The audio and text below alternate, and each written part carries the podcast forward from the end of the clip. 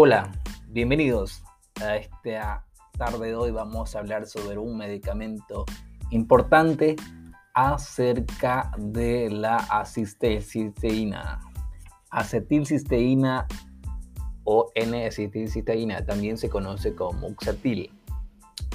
Es un antídoto en intoxicación por paracetamol mucolítico de eficacia controvertida.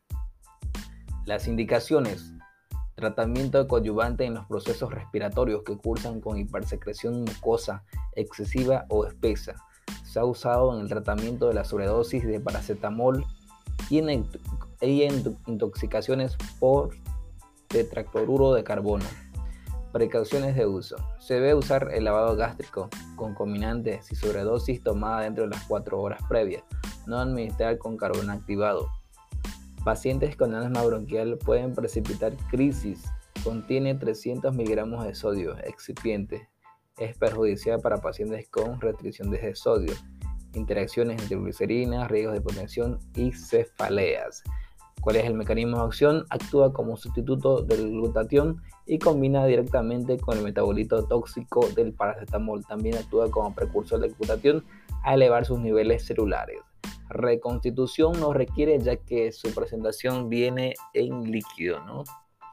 Las vías de administración intramuscular no, intravenosa directa sí, la primera administración dentro de 15 minutos, intravenosa intermitente sí, intravenosa continua no precisa. también se puede realizar por nebulización 4 ml de 8 miligramos sin diluir cada 8 horas. ¿no? Los sueros compatibles son el suero glucosado al 5% y los medicamentos incompatibles son la cetacidima, el cififime. Su posología, sobredosis paracetamol adulto 300 miligramos por kilogramo de peso, 1.5 ml por kilogramo de peso en 20 horas y 15 minutos según el esquema. ¿no? El, el tema del embarazo y la lactancia, embarazo evitar y la lactancia también evitar. Estamos hablando entonces sobre este medicamento llamado N-acetilcisteína, es un antídoto de intoxicación por paracetamol, también es un mucolítico de eficacia controvertida. ¿no? Efectos adversos eh, son las náuseas, vómitos, hipocalemia, acidosis metabólica, aumento de tensión, reacciones anafilácticas, RAS, taquicardia, hipotensión, dificultad respiratoria, edema, también broncoespasmo.